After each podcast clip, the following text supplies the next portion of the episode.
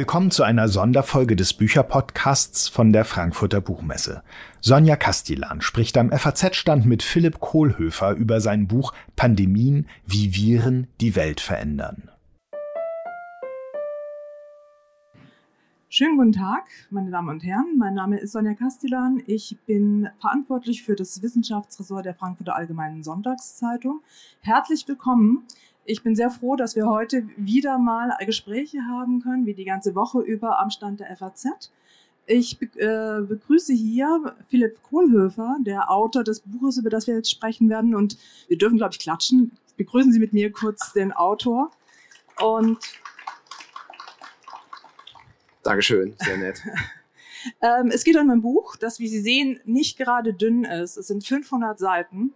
Ähm, es geht um Pandemien, das heißt, es geht um viele Pandemien, es geht um immer wieder, es geht um die Vergangenheit, die Gegenwart und die Zukunft.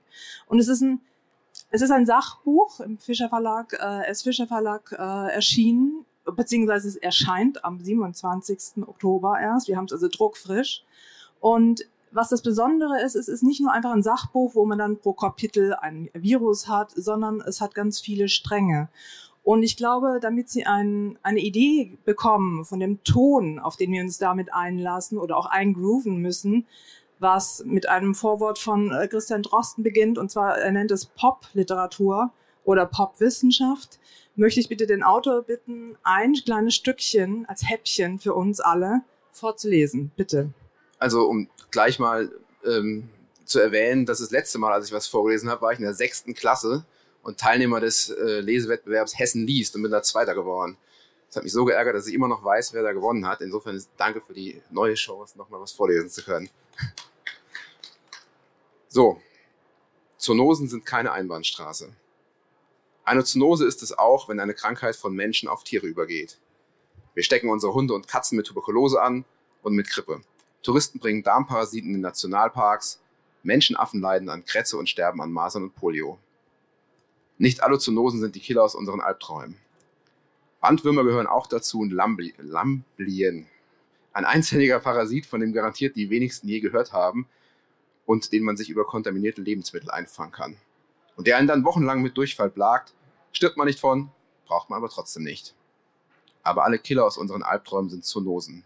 Ebola, Grippe, HIV, MERS, Dengue, Gelbfieber, Borna, Affenpocken, Westnil, Marburg, Hunter, Lassa, die SARS-Familie, Tollwut, Tuberkulose, Rinderwahnsinn, Milzbrand und die Pest.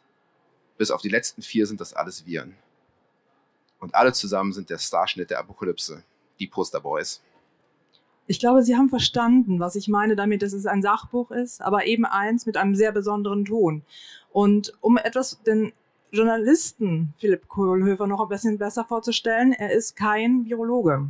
Er ist also ein Autor, ein Journalist, der sich auf die Recherche gemacht hat, über Monate hinweg in die Geschichte eingetaucht ist, aber auch mit sehr vielen Virologen gesprochen hat. Und vielleicht kann man das am Anfang mal stellen, wie beginnt man denn so ein Buch, wie macht man so eine Recherche auf 500 Seiten dann? Ich glaube, das war nicht das Ziel, 500 Seiten.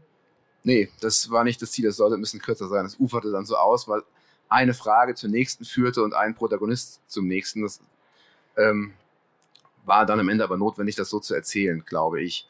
Also wichtig war, weil, wie Sie ja schon sagten, ich kein Virologe und kein Wissenschaftler bin, dass ich Wissenschaft in Geschichten erzähle.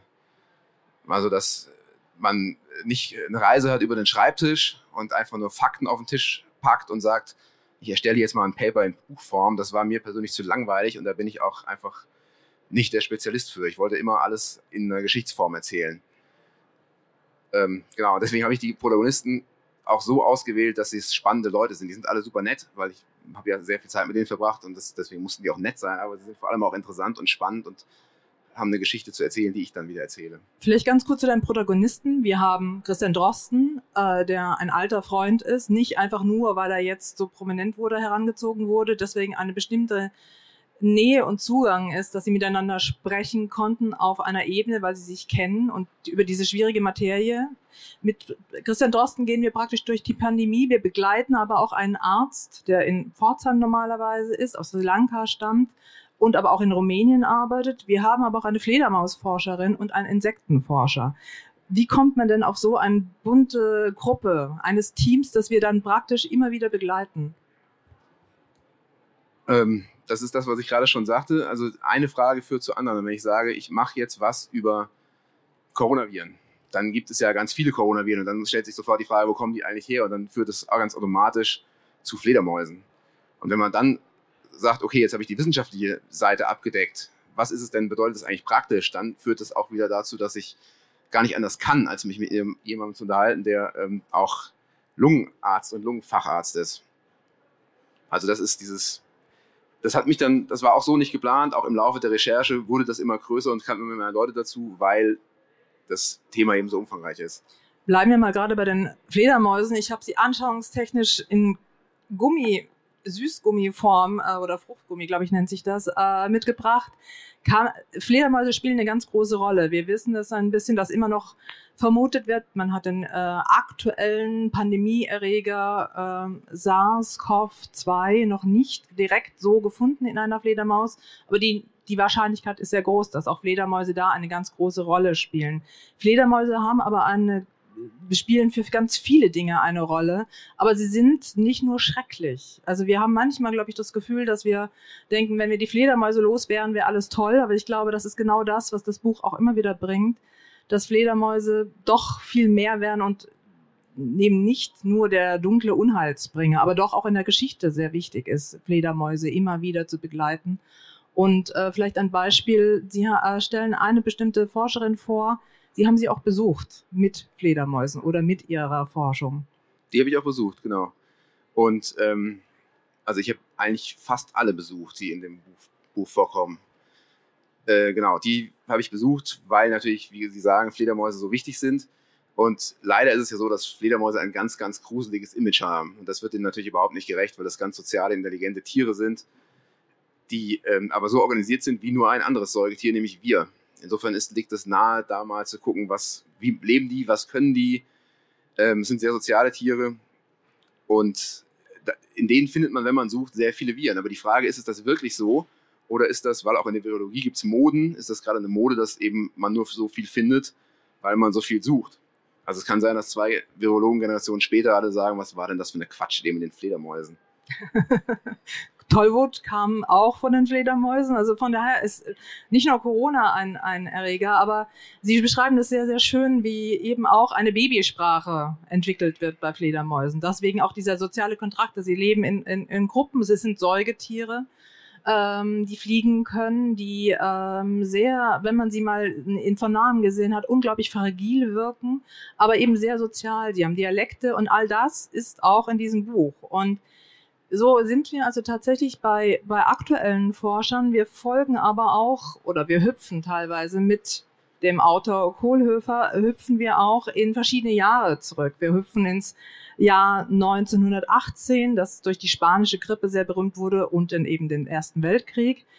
Das heißt, wir, wir sind auch in der Geschichte immer wieder und ähm, auch da bleiben wir dann nicht nur vor Ort in dem tatsächlichen Jahr, sondern wir folgen auch Forschern, die später versuchen, den eigentlichen Erreger von damals zu finden, sind also im Permafrost von Alaska irgendwann mit einer Gartenschere. Ich verrate nicht warum, aber diese Gartenschere ist ein, ein typisches Beispiel dafür, dass der Autor versucht, uns ein Sachbuch auf sehr, auch wirklich amüsante Weise zwischendurch äh, näher zu bringen, indem man nämlich tatsächlich äh, Details erwähnt, die man erstmal stutzig macht, würde ich sagen. Also man, man wundert sich, aber es hat alles äh, doch auch ähm, ja, Sinn und Verstand, würde man sagen. Das, aber die Gartenschere, sie sind natürlich nicht in Alaska gewesen, aber sie haben sich sehr gut eingelesen in diese alte Geschichte der Suche des Erregers. Gut, in Alaska war ich nicht, Punkt für Sie, das stimmt. ähm, genau, aber das, das Ziel war ja immer, das sagte ich ja schon, eine Geschichte zu erzählen und die Geschichte wollte ich aber auch schnell schneiden. Ich bin sozialisiert mit Top Gun und Indiana Jones und ich mag schnelle Schnitte. Und ich möchte nicht ausladend was erzählen, das muss bam, bam, bam gehen. Und ich dachte immer, wenn ich so ein Buch mache, dann soll das so sein wie ein Roland Emmerich-Film. Epochal, großartig, aber trotzdem wissenschaftlich. Die also, Posterboys. Ja. Die Posterboys, genau. Roland Emmerich mit Wissenschaft. Also richtig auch ins Gehirn, aber halt auch, kann man das sagen, bei der FAZ auch so in die Fresse. es musste halt, es musste der Autor halt, darf, der, es, der Redakteur muss halt, aufpassen. Es musste halt Gas gegeben werden und das Ähm, genau, das macht das Buch. Das ist aber ein gutes Beispiel. Das sind die schnellen Schnitte und das ist das, was dieses Besuch sehr, äh, dieses Buch wirklich auch sehr eigen macht. Ich muss zugeben, ich am Anfang dachte ich, was ist das denn? Also man muss sich wirklich eingrooven. Und weil es tatsächlich so einen, so einen ganz bestimmten Flow dann irgendwann bekommt, wir folgen eben, wie erwähnt, äh, verschiedenen Menschen in, in der Gegenwart, springen auch da teilweise zurück, die ganze Geschichte wird erzählt. Also warum dieser Arzt aus Sri Lanka plötzlich in Pforzheim oder in Rumänien arbeitet. Es wird erzählt, wie äh, Christian Drosten überhaupt zu Corona kam, welche Zufälle tatsächlich dazu geführt haben, dass irgendwelche Forscher an irgendwelchen Bereichen arbeiten und überhaupt äh, überhaupt irgendwas entdecken können. Also auch wie diese ganzen Erreger entdeckt werden, wie eben jemand, und das ist auch sehr gut beschrieben, äh, den, den Zusammenhang erkennt. Dass es eine Epidemie ist und nicht nur einfach irgendwie ein kranker Mensch, ein Schweinezüchter in Vietnam und äh, solche Dinge. Wir, wir hüpfen aber auch zum Beispiel zu Mozart. Das Buch, ähm, ich verrate jetzt nicht, wie es endet. Ähm, wir sind ja noch mitten in der Pandemie, das heißt, diese Pandemie, wir wissen auch noch nicht, wann sie zu Ende ist, geschweige denn, was danach kommt.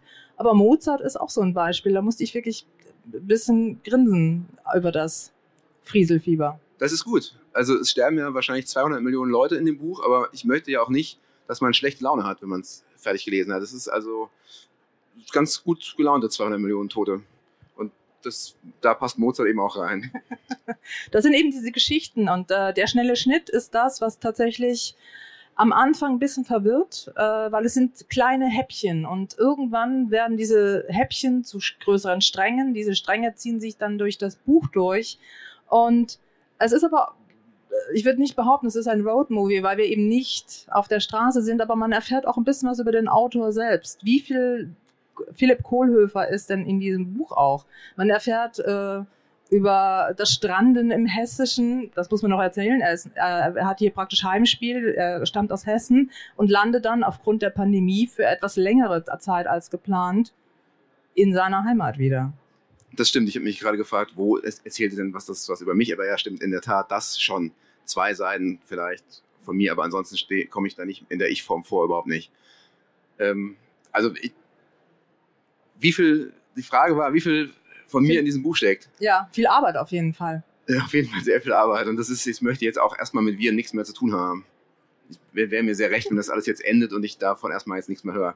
Aber ähm, also die, der Stil ist natürlich meiner und das Interesse an Wissenschaft ist meiner, meins. Und was ich tatsächlich immer sehr hart fand in der Zeit, ist, ich habe gefühlt eine Million Paper gelesen. Und das ist echt harte Arbeit. Und den, den äh, Dreh zu finden, um, um, da immer eine Geschichte draus zu erzählen, das ist möglicherweise das, was, ähm, es liegt mir jetzt fern, mich zu loben, aber das ist das, was dann der, das, das von mir ist und was mich dann da ausmacht. Ähm, da, das ist tatsächlich das, was man, äh, was ich meinte mit dem Autor selber drin. Ich weiß auch nicht, ob äh, wer Modern Talking so schrecklich findet, was aber drin steht. Wird, also Musik spielt auch immer wieder eine Rolle. Ähm.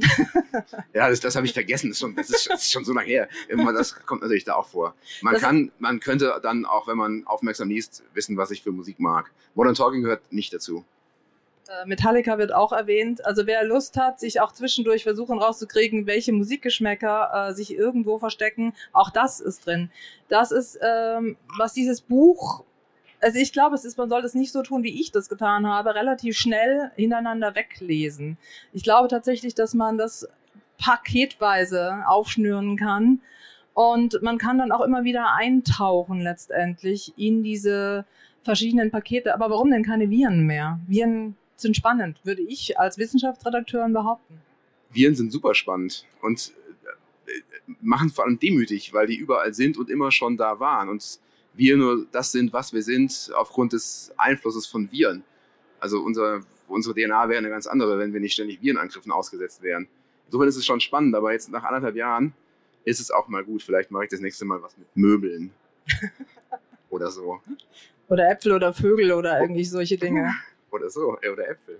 Ja, ähm, das heißt, es ist schon geplant, wieder einzusteigen als Autor, nachdem diese Pandemien äh, nicht abgeschlossen, können ja auch nicht abgeschlossen werden. Ich glaube, das ist das Wichtige auch in diesem Buch, dass es vielleicht eines endet, die nächste aber schon wartet auf uns.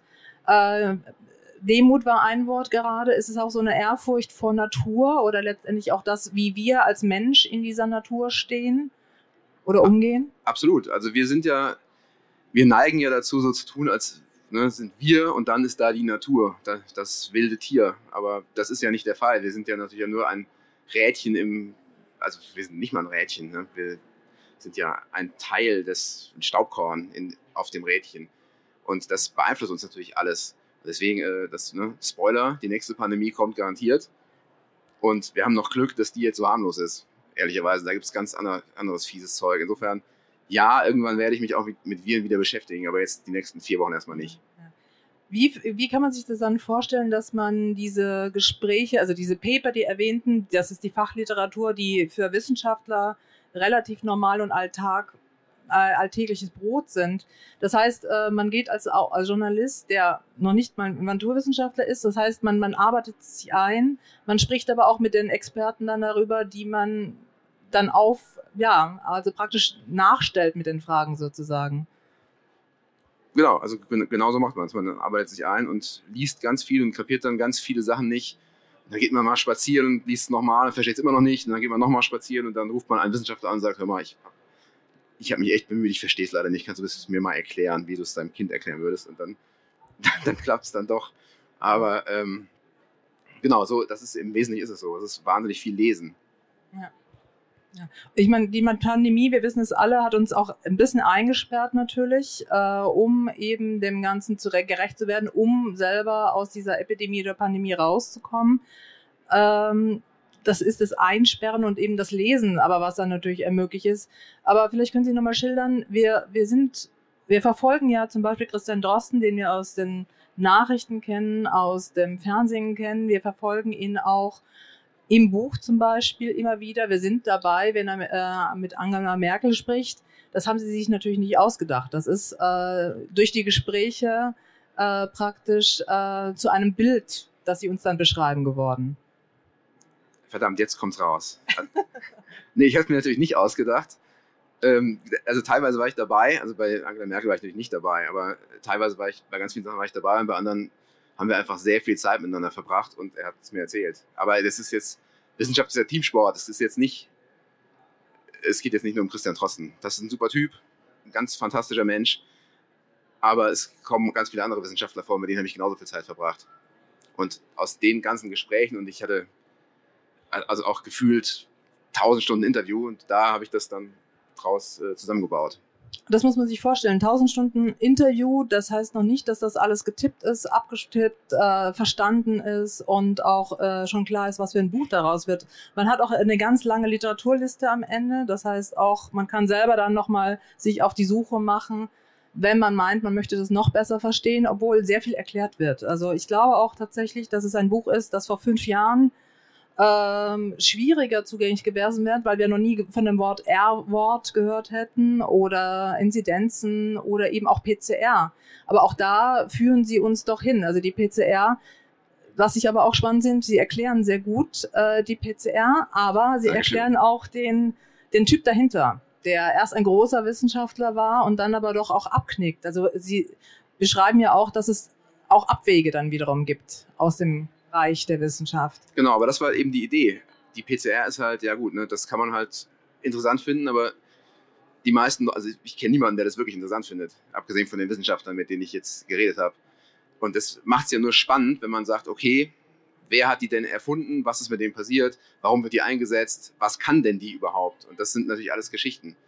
Und der Erfinder der PCR hat dann irgendwann, ähm, also der ist irgendwann abgetrifft, der hat irgendwann HIV äh, geleugnet und hat sich dann äh, mit Waschbären verabredet. Ja? Dann gesagt, er hatte nur die, die, Idee nur, weil er beim, auf dem Weg zum Klo einen entsprechenden Waschbär aus dem All getroffen hat. Und deswegen kam es zur, äh, zur PCR. Also das ist deswegen ist das trotzdem eine ganz hervorragende Methode. Aber spannender macht es natürlich, wenn man das verbindet mit, mit dem Typen, der die entwickelt hat. Sie haben eine dieser vielen Geschichten gehört, die Sie in diesem 500 Seiten Werk finden. Ähm, ich kann Ihnen wirklich raten, reinzustöbern, äh, sich einzulassen, ähm, weil es eben nicht nur um Corona geht, eben nicht nur um Christian Drosten geht, sondern es geht sehr viel um Geschichte. Es geht auch darum, was wir, die ganze Interaktion, wie wir mit Natur umgehen, wie wir Regenwald abholzen, äh, die Nähe suchen äh, zu Affen, äh, wir, also eben diese Zoonose, die in verschiedene Richtungen geht und äh, gleichzeitig äh, aber eben uns auch immer wieder zeigt, dass wir leider nicht immer nur aus der Geschichte lernen. Schön wäre es, glaube ich, wenn wir lernen würden aus der Geschichte. Wir lernen ja leider gar nichts aus der Geschichte. Also alles, was jetzt gerade gesellschaftlich passiert, so schlimm das ist, gab es halt schon mal. Es wird nur gerade verstärkt, weil wir eben soziale Medien haben und weil alles so schnell ist, wie, wie es noch nie war. Aber Virenleugner, geimpfte Impfgegner, das gibt's alles schon ganz lange. Also es gab, als die Pockenimpfung erfunden wurde, haben Zehntausende dagegen demonstriert. Und die Pocken sind tatsächlich das fieseste der fiesen Krankheiten, die, wir, die uns so heimsuchen kann. Aber das fanden auch Leute irgendwie doof, weil das muss man ja, das ist ja Natur, das muss man durchmachen. Also, äh, naja, es geht. Aber das ist also auf jeden Fall alles nichts Neues. Was einerseits so ein bisschen traurig ist, wenn man denkt, ja gut, wir als Spezies kommen intellektuell nicht so richtig voran. Andererseits ist es aber auch ganz schön, weil die anderen Gesellschaften haben es ja auch überlebt. Also wir, auch wir kommen damit klar und auch wir werden dann am Ende nicht in Bürgerkrieg abdriften und es wird alles okay. Das heißt, wenn man zum Beispiel jetzt wissen möchte, äh, was macht Philipp Kohlhöfer als nächstes, wenn er nicht über Viren schreibt, das heißt, man nutzt dann, äh, welche Medien werden Sie denn nutzen, um Ihre Leser auf dem Laufenden zu halten? Oh, ich, ich habe jetzt tatsächlich bei der Recherche, weil ich so viele Bilder hatte, mir einen Instagram-Account zugelegt. Hier ist der Werbeblock. Philipp-Kohlhöfer mit OE, Philipp 1L 2P, Philipp-Kohlhöfer bei Instagram. Und da habe ich jetzt ganz viele Bilder von tollen Sachen, hoffe ich. Und vielleicht auch Ideen. Ideen Und, für uns alle hm? Sind im Buch. Äh, wer Musiktipps braucht, auch. Ähm, und eben auch tatsächlich sich einzulassen. Sie werden auch ganz viel zum Beispiel über Gallwespen lernen. Auch das würde man nicht erwarten auf den ersten Blick. Äh, es gibt also wirklich sehr, sehr viel zu entdecken. Ähm, was Herr Kohlhofer weitermacht, werden wir verfolgen über die Verlage oder den Instagram-Account. Und was das Wissenschaftsredaktionsteam der FAS macht, können Sie äh, auf jeden Fall in der Sonntagszeitung natürlich sehen. Wir haben ein, äh, zum Beispiel eine sehr, sehr schöne Reportage aus dem Kongo, äh, wo AIDS äh, seine Ursprünge hat. Und die Geschichte ist auch in diesem Buch dieses Mal nicht an diesem Sonntag bei uns. Wir haben eine ganz andere Geschichte aus der Demokratischen Republik Kongo. Äh, lohnt sich zu lesen. Auch da kommt Buschfleisch vor, wie auch hier. Ähm, viel Spaß wünsche ich Ihnen weiterhin auf der Buchmesse und äh, natürlich mit unseren Zeitungen. Dankeschön, Herr Kohlfer, für den Besuch. Es war mir Freude und Ehre in gleichen Teilen. Danke.